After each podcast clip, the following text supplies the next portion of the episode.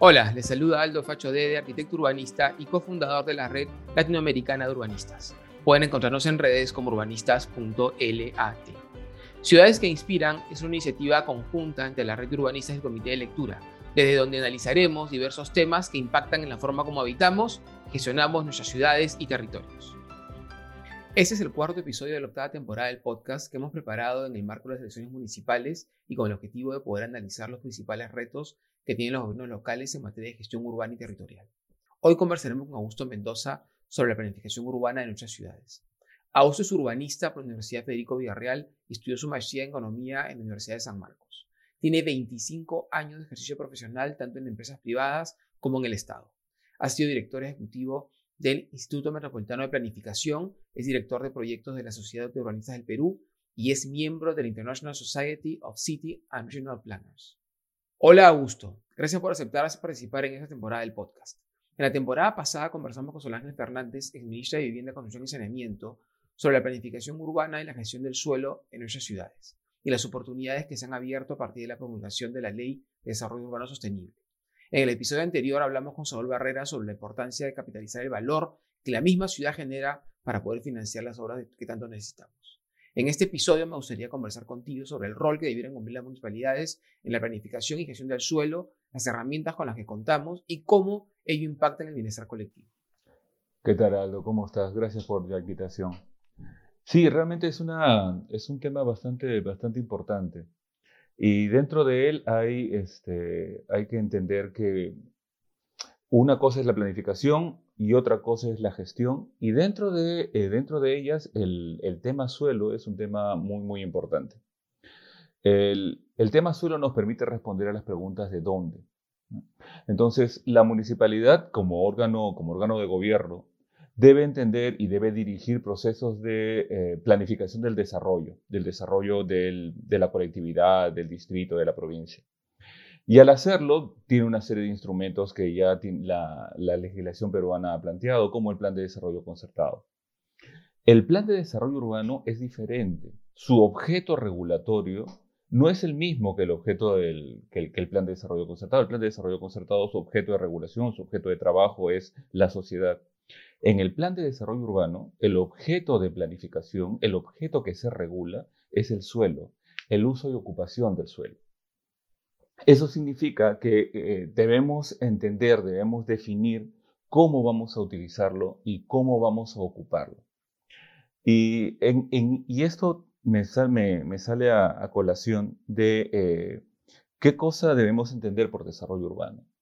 Y el desarrollo urbano lo debemos entender como la, eh, como la, como, como la respuesta social colectiva a cómo se debe ocupar y utilizar el suelo. Y si eso tiene una entonación colectiva y si eso tiene una respuesta o un sentido colectivo, entonces debemos definir a partir de cómo consideramos el desarrollo urbano cuáles son los deberes y derechos de la propiedad privada dentro de él. Y en este sentido, el aporte de la Ley 31313, la Ley de Desarrollo Urbano Sostenible, es importantísimo, porque define la prelación entre eh, la, prelación la, del bien colectivo, de la colectividad, del bienestar colectivo sobre la propiedad privada, que ya venía siendo este recogido en diversos fallos del Tribunal Constitucional, pero que toma forma normativa, toma forma de ley dentro de la 31313, que probablemente sea la, el mayor aporte, el mayor aporte de la ley de desarrollo urbano este, para, para, justamente la gestión de las ciudades. ¿no? Entonces lo que tenemos que entender es que estos procesos de planificación eh, urbana, planificación del desarrollo urbano, planificación del suelo, deben tener los instrumentos necesarios para regular el uso y desarrollo del suelo, que no solamente es la zonificación, es en general todo el régimen de suelo, que dicho sea de paso no está muy bien definido entre la 31313, pero la planificación urbana define todo el régimen de suelo, es decir, define cuál es la calificación, clasificación del suelo, urbano o urbanizable, etc. Y define la calificación del suelo, es decir, cuál va a ser para eh, uso privado, cuál va a ser para uso público, y dentro del uso privado, cuál es la zonificación de usos de suelo, y dentro del uso público, cuál es la zonificación de equipamientos urbanos. No solamente define eso, sino define cómo pasamos de lo que ahora tenemos a la visión que se tiene. Y eso es algo en el que siempre hemos fallado como planificadores en el Perú. Es decir, no tenemos instrumentos o no hemos desarrollado instrumentos por los cuales, digamos, los derechos de propiedad que ahora están configurados de esa manera deben desarrollarse mediante estos instrumentos para llegar a esta otra situación que queremos en el futuro. Esa es una parte en la que la, práctica del urbanismo peruano y la práctica de la planificación urbana en el Perú no ha tenido un mayor desarrollo. Y por eso es que seguimos desarrollando o seguimos haciendo el desarrollo de la ciudad lote a lote. Dentro, de la, dentro del RADUS ya existían algunos instrumentos para esto, el reajuste de suelos, las unidades de gestión urbanística, los mismos planes específicos que ahora se utilizan de otra manera y que también han sido recogidos en la 31313. Esperemos que los, este, que, los, que, los, que los reglamentos que están por salir nos den mayores este, visos y mayores luces respecto a cómo se pueden desarrollar esto. Y hay un tercer tema que la planificación urbana debería plantear, y es qué tipo de intervenciones urbanísticas necesita la ciudad. Hay una cosa muy importante que podemos fijarnos en todas nuestras ciudades. No tenemos suelo para hacer equipamientos urbanos. No tenemos suelo para hacer parques, no tenemos suelo para hacer colegios, no tenemos suelo para hacer este, hospitales. Y los planteamos en cualquier parte que podamos conseguir algún tipo de suelo. Y usualmente son los suelos más lejanos o los suelos este, que, están, eh, que están expuestos a algún peligro. Entonces las intervenciones urbanísticas o tenemos algunas eh, vías que no han sido adecuadamente desarrolladas o tenemos porciones de la ciudad sin equipamientos o con una, o con una, con una vialidad muy pobre o sin espacios públicos. Las intervenciones urbanísticas debieran poder proveernos esto. Y las intervenciones urbanísticas siempre están asociadas a instrumentos de gestión del suelo. Y esto también debiera estar, debiera tener una respuesta de la gestión del valor del suelo. Ahora es muy importante que esto se defina a partir de cómo están planteadas las funciones y la competencia de regulación del suelo. Y para ello es definitivo decir que, la, entidad pública que tiene la función exclusiva de la regulación del suelo, o si quieres, de la planificación urbana, y así lo está en la Ley Orgánica de Municipalidades, es la Municipalidad Provincial. Augusto, gracias. Lo que nos comentas es muy interesante y conecta súper bien con lo que conversamos con Saúl en el episodio anterior. Con Saúl hablamos del financiamiento de las ciudades y ahí tocamos el tema de justamente cambio de zonificación y de valor de suelo. Y ahora contigo estamos eh, tratando de entender cómo se genera ese valor a partir de la intervención del Estado, en este caso las municipalidades, cuando asigna zonificación o cuando asigna capacidad de construcción. Esto es importante porque, como tú bien dices, es un tema que ha generado, genera mucha polémica en nuestro país, en otros países ya está resuelto mediante, este, mediante eh, leyes o mediante inclusive interpretaciones de las mismas. Pero aquí todavía se discute sobre si el potencial edilicio, o sea, lo que yo puedo construir en mi, en mi lote más allá de mi vivienda, es un derecho adquirido, o sea, lo he adquirido con la compra del bien o es una, o es una concesión gratuita, porque nos la entrega el municipio de forma gratuita para un bien, fin común. Y como tú lo has explicado, es bastante lógico, porque se parte de la búsqueda del bien común desde la gestión del suelo. Para eso justamente, como tú decías, se planifica, para poder acercarnos a ese bienestar colectivo que hemos acordado mediante los planes de desarrollo concertado, mediante la gestión del suelo urbano. Y en esa búsqueda de bien común se le asigna un rol a cada propietario en el marco de su propiedad, que es su, lote, su, terreno. Ese propietario puede decidir aprovecharlo o no, puede hacer su casa y, y quedarse tranquilo, o puede decidir hacer un desarrollo mayor.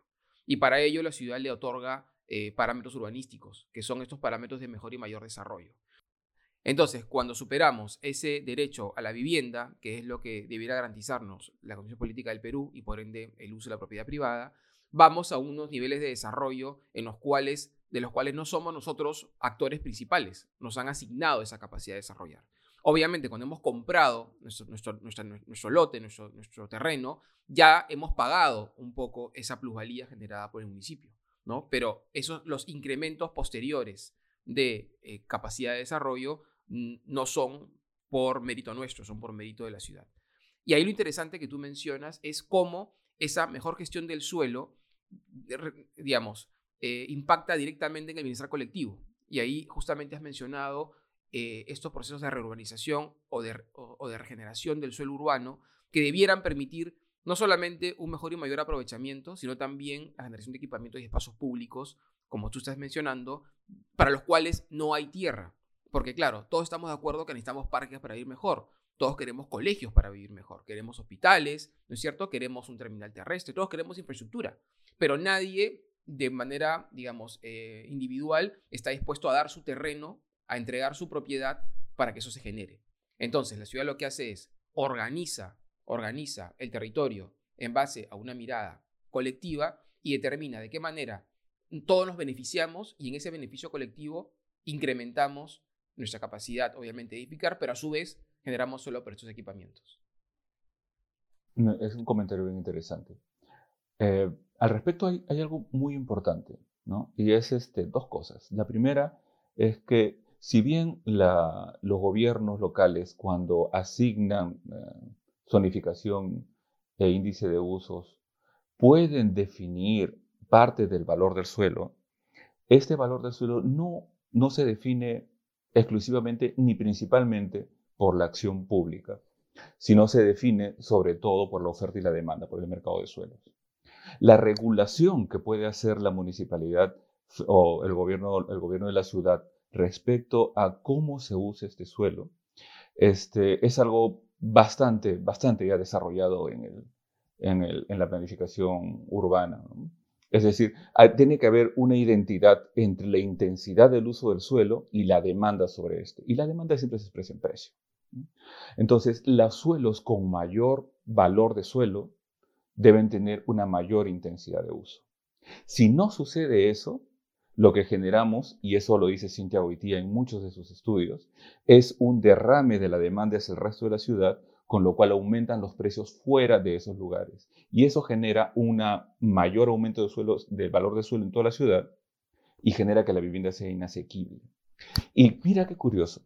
Lo mismo sucede si es que nosotros tratamos de plantar grandes parques porque lo que hacemos al poner grandes parques es evitar que ese suelo, sacamos ese suelo del mercado y por lo tanto la demanda que debería cubrir se expresa en otros lados. ¿Ok?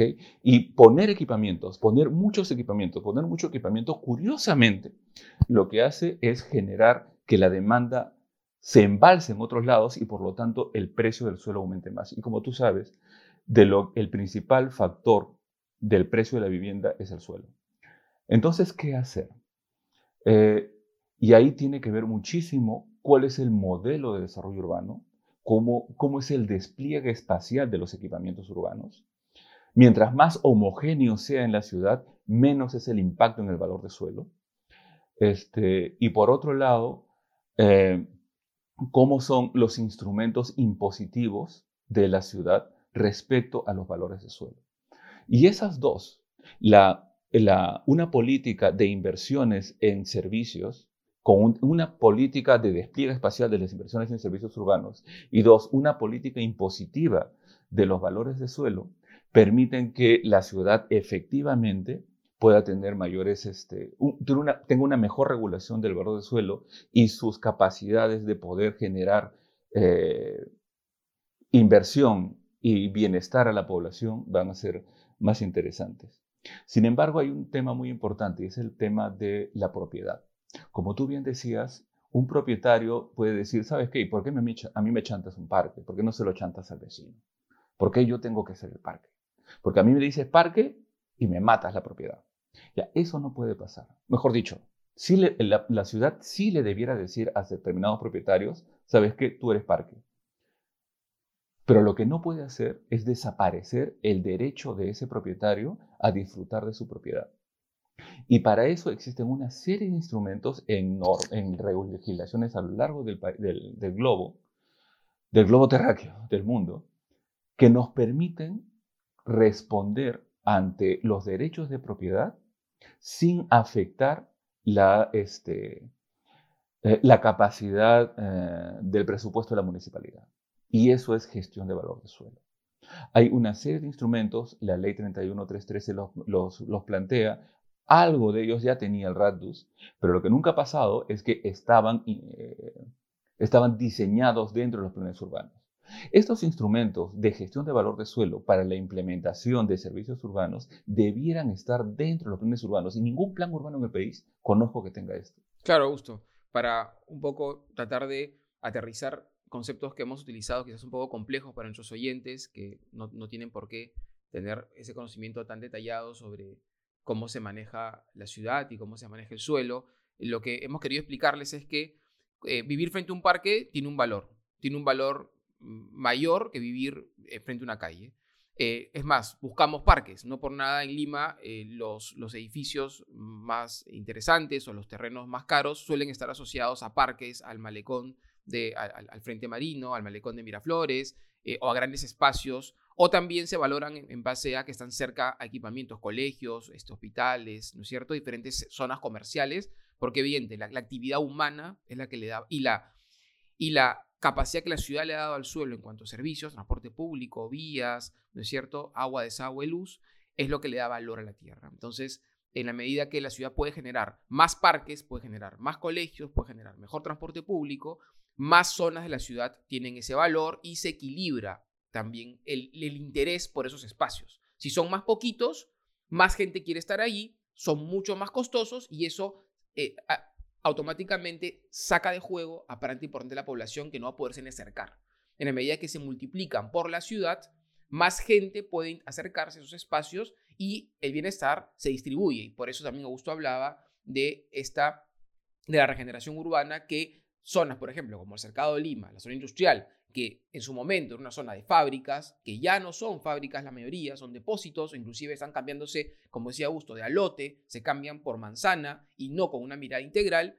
Si se hiciera un plan realmente integral de, para poder repensar esa zona, generando nuevos parques, nuevos colegios, nuevas vías, el suelo valdría mucho más. O sea, los dueños de esos predios no solamente no perderían plata, sino ganarían mucho más dinero. ¿Por qué? Porque tendrían un suelo mucho más valioso gracias a que la municipalidad en su rol de gestor y planificador va a poderles dar esa mirada que ellos no pueden, porque evidentemente tienen una mirada limitada a su propiedad.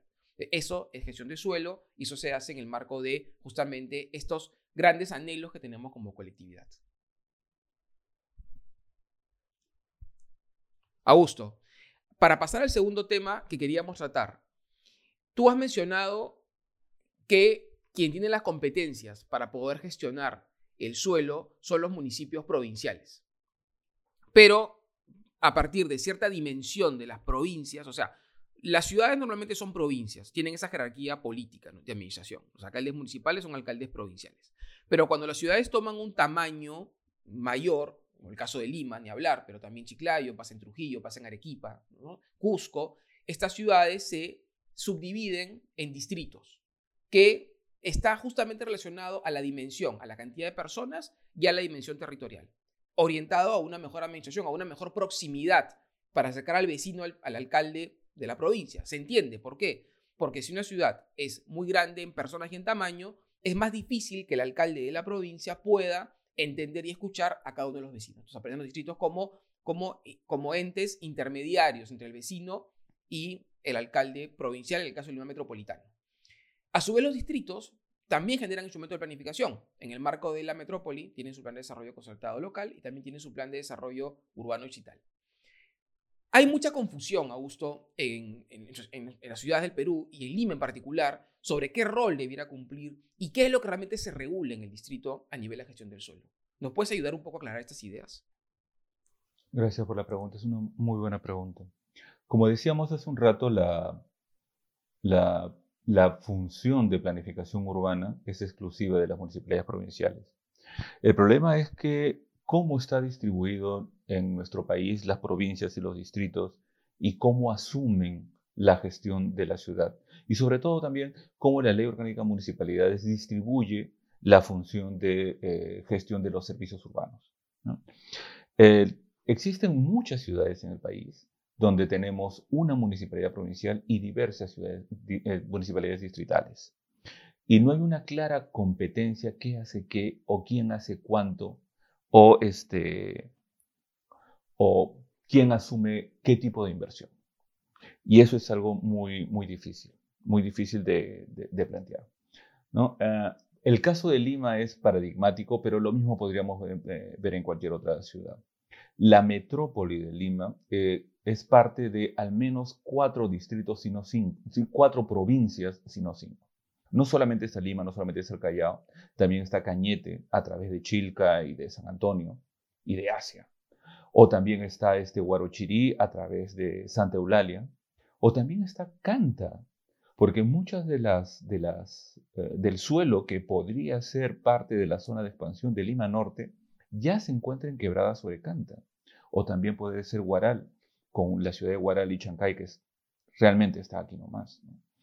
Y entonces gobernar toda esta, toda esta, todo, este, todo este suelo con este cúmulo de provinciales y de distritales realmente es difícil. ¿Quién tiene la competencia de, regulación, de, planificación urbana y de regulación de suelo es la provincial? ¿no? no puede tenerlo la distrital. Mejor dicho, quien debiera tenerlo es el gobierno de la ciudad, que no existe en la legislación peruana. En la legislación peruana no existe el gobierno de la ciudad. Lo que existe son distritos y provincias. Y lo peor es que en términos presupuestales para el Ministerio de Economía y Finanzas, la provincial solamente es gobierno dentro del cercado, dentro de sus cercados, de sus distritos cercados, es decir, de sus distritos donde son municipalidad. Porque considera que el anclaje territorial de las inversiones públicas están en los distritos. Y, el, Ministerio de Vivienda, cuando ve planificación urbana y ve que la competencia está en las provinciales, solo ve las provinciales y no ve los distritos. Y ahí dentro del Estado ya tenemos una, una esquizofrenia bien bacana. ¿no? Este, ¿qué, es lo que, qué, es lo que, ¿Qué es lo que sucede? Lo que sucede es que cuando comenzamos a ver servicio a servicio de la ciudad, por ejemplo, seguridad ciudadana, vemos que la competencia lo tiene cada distrito y se pierde escala. Si nosotros vemos recojo de basura, lo mismo. La competencia la tiene cada distrito y perdemos escala. La competencia, por ejemplo, de los, en la ciudad de Lima, Lima metropolitana, en la provincia de Lima, para no hablar de la ciudad de Lima, en la provincia de Lima, este, quien tiene la competencia de, eh, de definir dónde están y cuáles son y dónde funcionan y por qué funcionan los rellenos sanitarios es la provincial. Pero quienes van a ir a esos rellenos sanitarios son los distritales. Y los distritales tienen la capacidad de hacer sus propios contratos. Entonces ahí tenemos una, una muy, muy, un conflicto. Porque por un lado tenemos la provincial con unos, con unos contratos y por otro lado tenemos cuarenta y tantos distritos con otros contratos. Y lo mismo pasa en todas, todas las ciudades. Este, y así podemos hablar de otros, de otros servicios. Entonces, cómo lo que, lo que tenemos es un vacío en la gestión de la ciudad. Por un lado, tenemos la competencia de la regulación de los usos de suelo, que es la planificación urbana, y por otro lado, tenemos la competencia de la gestión de servicios. Y ambos deberían tener la misma, la misma, el mismo lenguaje, ¿ok? Porque si yo estoy hablando de, por ejemplo, eh, el transporte, que para la ciudad de Lima lo tiene la ATU, y estoy hablando de los usos de suelo, esos dos tienen que estar encatenados. O si estoy hablando de calificación de suelo para expansión urbana y no tengo el control de la EPS, de la empresa prestadora de saneamiento, estoy hablando de lenguajes diferentes. Entonces, Sedapal, por ejemplo, hace su plan maestro optimizado, por un lado, y la Municipalidad Provincial de Lima hace su plan de desarrollo urbano, por otro lado. Lima, tiene, Lima podrá ser la capital y todas las cosas que ustedes quieran, pero Lima tiene el gran problema de que como es este, la capital, la municipalidad ha perdido muchas de sus competencias. La competencia de planificación, de, planificación del transporte la tiene el ATU y la competencia del saneamiento la tiene el Ministerio de Vivienda. Y la municipalidad queda con, con, algunas cosas que puede hacer en la metrópoli y muchas cosas que puede hacer, pero solo en el cercado. ¿Qué pasa en otras partes de la, en otras ciudades grandes del país? Pasa tres cuartos de lo mismo. Tenemos una provincial que trata de centrarse en su cercado y tenemos las distritales que tratan de trabajar dentro de sus distritos, partiendo una de las principales características de las ciudades, que es su escala. Lo que hace que una ciudad sea eficiente es su escala, las economías de escala. Y si partimos en distritos, estamos malogrando muchas cosas. Yo no dudo que el distrito sea un, nivel de gobierno cercano, a la población. Pero vamos, una cosa y otra, ¿no? O sea, el alcalde, distrital de San Juan de Lurigancho, que tiene un millón de personas dentro, el alcalde distrital de Coma, que tiene casi 600 mil personas dentro, probablemente su relación sea menor que el alcalde de, este, de Santa María del Mar, que tiene menos de 10 mil personas ahí, o que el alcalde de, este, de, Jesús María, que tiene 70 mil, ¿no? Este, pero hay que ver, mm, lo importante es ver cómo se gestiona la ciudad. La ciudad es un motor y ese motor funciona en función de la escala, de la escala de intervención. Si perdemos esa escala porque atomizamos en una serie de distritos, perdemos muchas cosas. Y ahí está una de las principales deficiencias de la gestión urbana en el país, y es cómo se recauda y cómo se gasta el impuesto predial. El impuesto predial está basado en cuánto es el valor del suelo. Pero el valor del suelo en un punto de la ciudad no depende de ese punto de la ciudad, sino depende de cuán grande es la ciudad. Mientras más grande es la ciudad, mientras más lejos está el borde, el centro tendrá mayor valor. Y eso es, eso es entonces que el distrito X tenga un gran valor de suelo no es porque el distrito X sea el distrito X, sino porque la ciudad es enormemente grande y el distrito X está al medio y solo por estar al medio le convierte en una zona de destino, porque es el lugar físicamente más accesible. Que, y entonces el impuesto predial, que es un impuesto que debería ser redistributivo en la ciudad, se convierte en una fuente de inequidad y de segregación. Porque lo que hace es ese gran valor de suelo en este pequeño distrito se acopia y se gasta ahí Hace un rato decíamos que el, despliegue espacial de los servicios generaba, como tú bien decías, que las demandas no se centren en una porción de la ciudad. Y ese gran despliegue espacial de los servicios depende básicamente de inversión pública.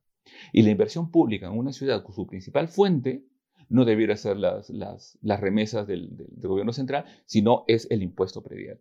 Y si el impuesto predial no es redistributivo, lo que hacemos es una ciudad constantemente más eh, inequitativa y lo que hacemos al hacerla inequitativa por la inversión en servicios más centralizado es una vivienda constantemente menos asequible para la población. Augusto, mira, lo que has dicho creo que está totalmente conectado con toda la temporada, con lo que hemos hablado tanto con Jimena como con Nicolás y como con Saúl, porque en el fondo el problema que tenemos en ciudades como Lima es esta eh, fragmentación de competencias en los distritos y esta soledad de la metrópoli que casi casi lo que le queda es la competencia de planificación, de gestión de suelo. Todo lo demás está o fragmentado en distritos, la gestión de la basura, la gestión, digamos, de la seguridad ciudadana o el apoyo que da Serenazgo, porque como ya sabemos, la seguridad ciudadana es un tema de la Policía Nacional, Serenazgo apoya, asiste, acompaña, y como tú bien dices, el tema del cobro de arbitrios, que es cómo se financia la ciudad.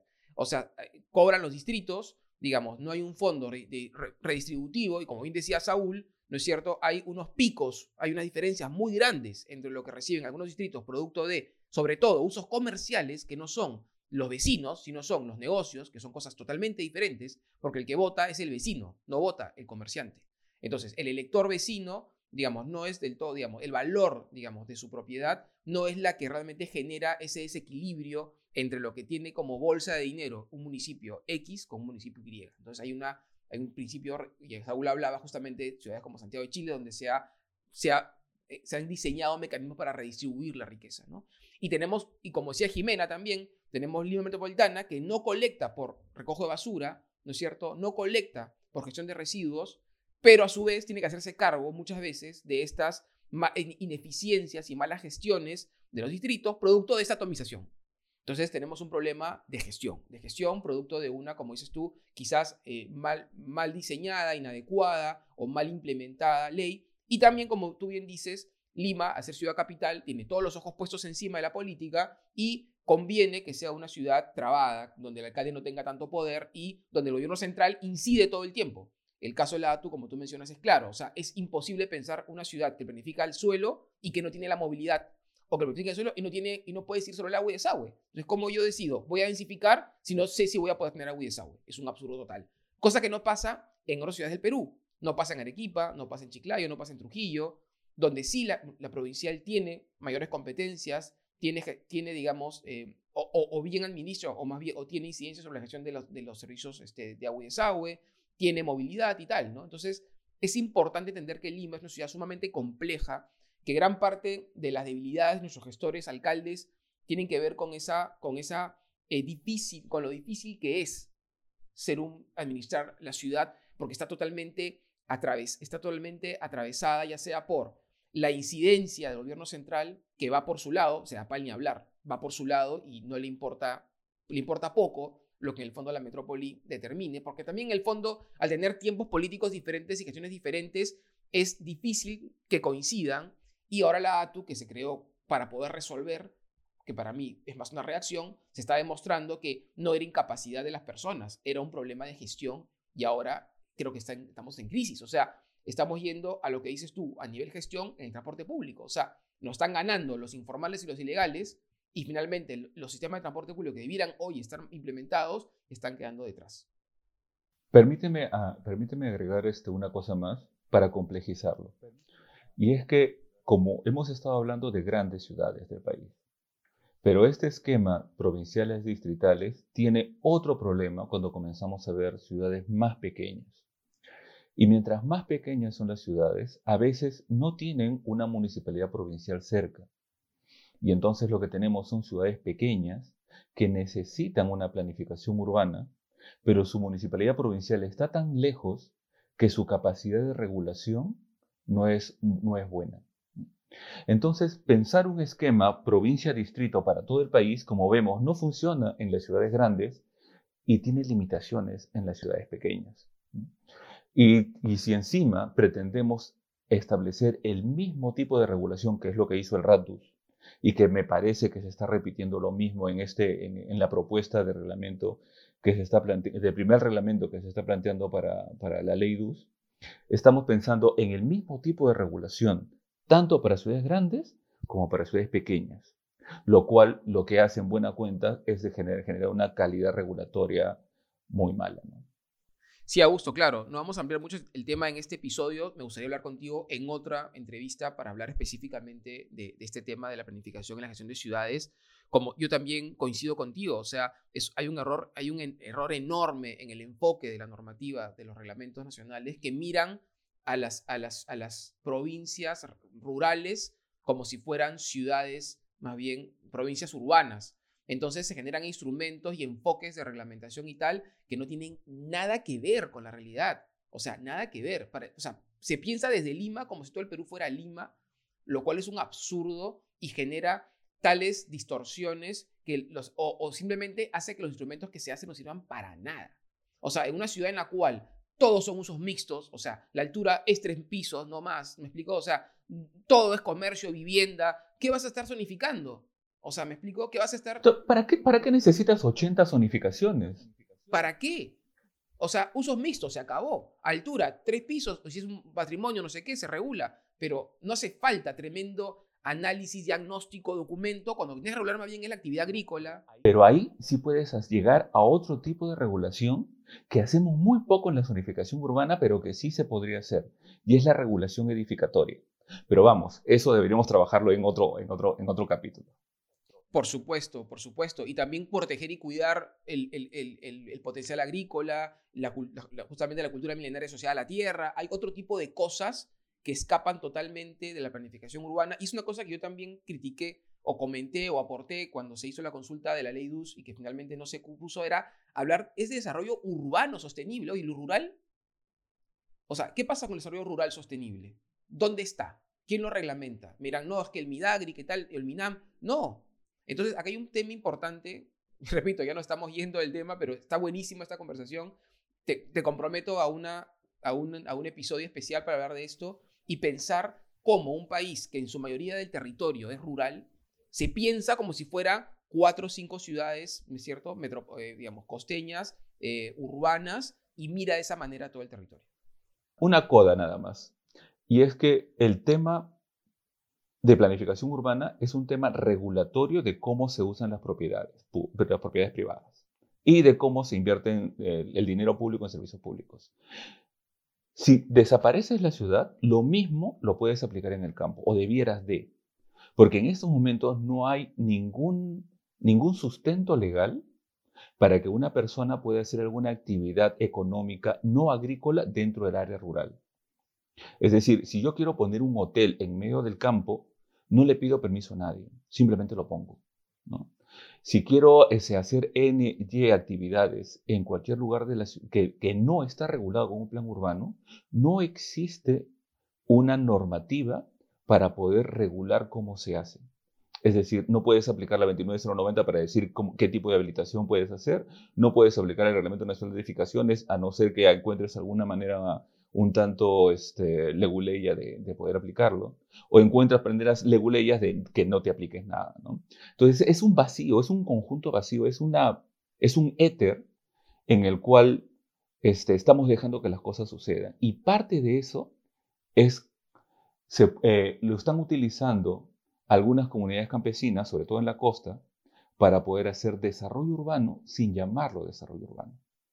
Entonces, hay muchas cosas que hay que mirar y la planificación urbana y el desarrollo de las ciudades no solamente deberíamos mirarlo desde la frontera urbana para adentro, sino deberíamos mirarlo en términos de territorio.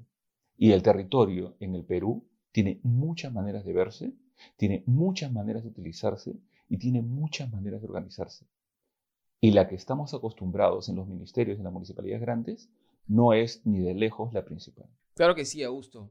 Y ahora me gustaría, ya para cerrar esta entrevista, me gustaría eh, hablar de las cosas que se pueden resolver en los cuatro años de gestión de los alcaldes, porque lamentablemente también como una reacción a malos alcaldes se eliminó la reelección, lo cual estamos de acuerdo que es un absurdo, porque es imposible, más con nuestra política que es bastante todavía eh, incipiente, poder pensar que en cuatro años un, equipo de gestores públicos va a poder realmente planificar, orientar, resolver, implementar, ¿no es cierto?, una política o una serie de obras y acciones para el bienestar colectivo. En cuatro años normalmente a la suma están empezando. Entonces, cuando se corta la reelección, lo que sucede es que los alcaldes de nuestro país, porque hablemos de el Perú, ¿no es cierto? Eh, con un enfoque más cortoplacista, eh, buscan hacer lo que pueden hacer. Y se ha perdido casi la posibilidad de poder pensar a futuro y poder proyectar a futuro políticas públicas asociadas al desarrollo urbano. Pero la realidad es esa. Y la realidad es que en pocos, en, pocos meses, ya elegimos en, ahorita, en, menos mes, en un mes y poco, estamos eligiendo este, nuevos alcaldes y en pocos meses más van a entrar justamente a trabajar en esas ciudades y van a tener cuatro años solamente para poder resolver esa, esa visión o eso que nos han ofrecido en campaña. Entonces me gustaría que nos, que nos cuentes desde tu mirada de planificador y de, y de gestor urbano, ¿qué es lo que se podría resolver en este corto tiempo o cómo se debiera enfocar la gestión o la actuación de las municipalidades en cuanto a la gestión del suelo? Es una gran pregunta, es una muy buena pregunta y probablemente la respuesta que te voy a dar no, no, no sé si sea tan buena. ¿Qué le podemos pedir a nuestros candidatos, a los candidatos de Lima? Es que propendan a ello, que intenten eh, generar que la ciudad, que el gobierno de la provincia de Lima encuentre las alianzas y los este, mecanismos necesarios para regresar a una gestión a nivel de escala. Eso necesita bastante este, conversa política y liderazgo, sí pero si no, lo otro es seguir fragmentados y seguir fragmentados es repetir lo que los gobiernos de Lima, de la provincia de Lima o de las otras provincias han venido desarrollando en los últimos años, que como hemos visto, su capacidad de acción ha sido muy limitada. Como te dije, la respuesta no iba a ser tan buena como la pregunta. No, Augusto, gracias, porque en lo mismo, ¿no? Coincides con las personas que he entrevistado, tanto para esta temporada como para la anterior, que entrevisté a gestores de, nacionales, eh, personas que han estado en diferentes ministerios y la respuesta era parecida, es gestión, gestión y gestión. O sea, las enormes debilidades que tenemos no se van a resolver de un día para el otro. Demandan mucha gestión política porque demandan incluso modificar leyes o generar leyes que ayuden a, resolver esta fragmentación.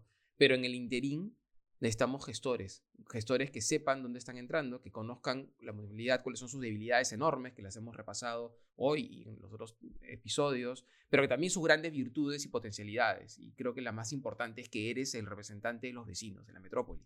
O sea, las ciudades existen y los alcaldes existen para, para, para gobernarlas, para gestionarlas. No son reyes, son gestores, son personas, son uno más de los vecinos que es elegido él y su grupo de técnicos para poder llevar a cabo esos anhelos colectivos que tenemos. Entonces, en ese rol y en ese reto creo que está el enorme potencial del alcalde metropolitano de ser ese gran gestor urbano, ese interlocutor que pueda llevar estas necesidades a el Congreso, a los vecinos, al gobierno central y a donde tengan que llevarlas para poder acercarnos a una mejor gestión del suelo. Y de a poquito, a gusto, como siempre decimos, ¿no? O sea, de a poquito, será con un, será con un distrito, será con dos, será con cuatro, con los que quieran. O sea, pretender que los 43 más la metrópoli estemos todos de acuerdo y estemos en concordancia va a ser muy difícil, casi imposible. Pero si empezamos con tres o cuatro y demostramos que se puede y que sí se puede hacer bien, creo que va a ser difícil luego que pueda rechazar estas alianzas estratégicas el resto, ¿no? Creo que hay un rol de, liderazgo, de visión, de también demostrar eh, que lo que se busca es el bien colectivo y no el bien individual. Sí, permíteme, por favor, subrayar liderazgo. Es vital. Es vital definir. Eh, una de las cosas que sí se le puede pedir al alcalde provincial es que sea el líder. No tenga todas las soluciones, pero que sí sea el líder de un proceso de, de metrópoli. Y si eso, como tú dices, implica uno, dos, tres o cuatro, que tengan que implicar los que necesiten implicar, pero que se note un proceso hacia, hacia una mayor gestión metropolitana. Claro, y fortalecido con los vecinos, porque el alcalde que no dialoga no es alcalde de nadie, porque el alcalde es el primer vecino, es el electo por todos y todas. Entonces, tiene que partir de la representatividad y partir del diálogo para con ese fortalecido con sus vecinos poder emprender este liderazgo que tú reclamas y que muchos reclaman para poder acercarnos a ciertos acuerdos, negociaciones, mejor gestiones que nos permitan, espero pronto, tener una ciudad distinta. Augusto, muchísimas gracias por tu tiempo y por los importantes conceptos que nos has dejado en esta conversación. Por mi parte, me despido hasta una nueva visita a aquellas ciudades que nos inspiran y apasionan. Muchas gracias por escucharnos.